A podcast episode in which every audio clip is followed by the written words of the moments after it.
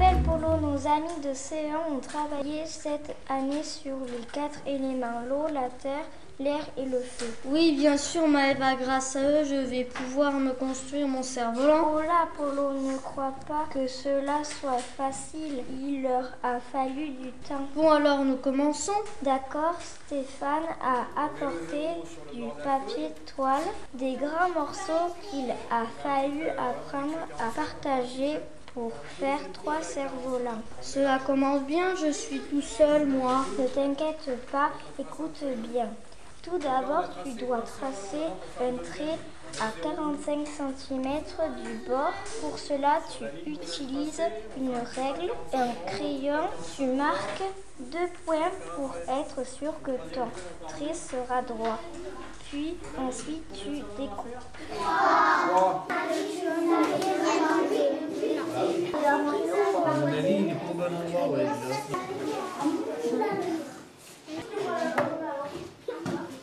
Donc vous allez tracer trois traits. C'est-à-dire qu'il y a trois cerfs-volants. Chacun va découper son cerf-volant.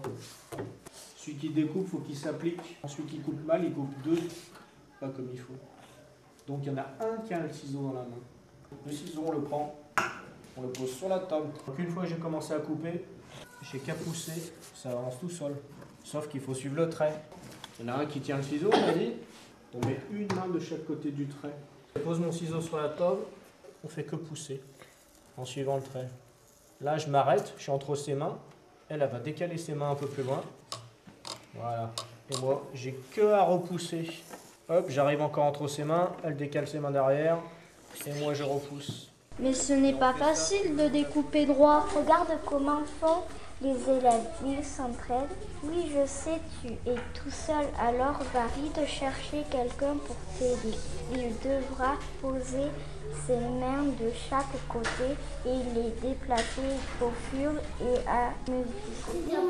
Maëva, mais après, qu'est-ce que je fais? J'ai mon morceau de toile, il manque quelque chose, non? Et bien maintenant, ils vont nous expliquer dans les prochains épisodes la suite de la fabrication. L'aventure continue sur Crayon X, à bientôt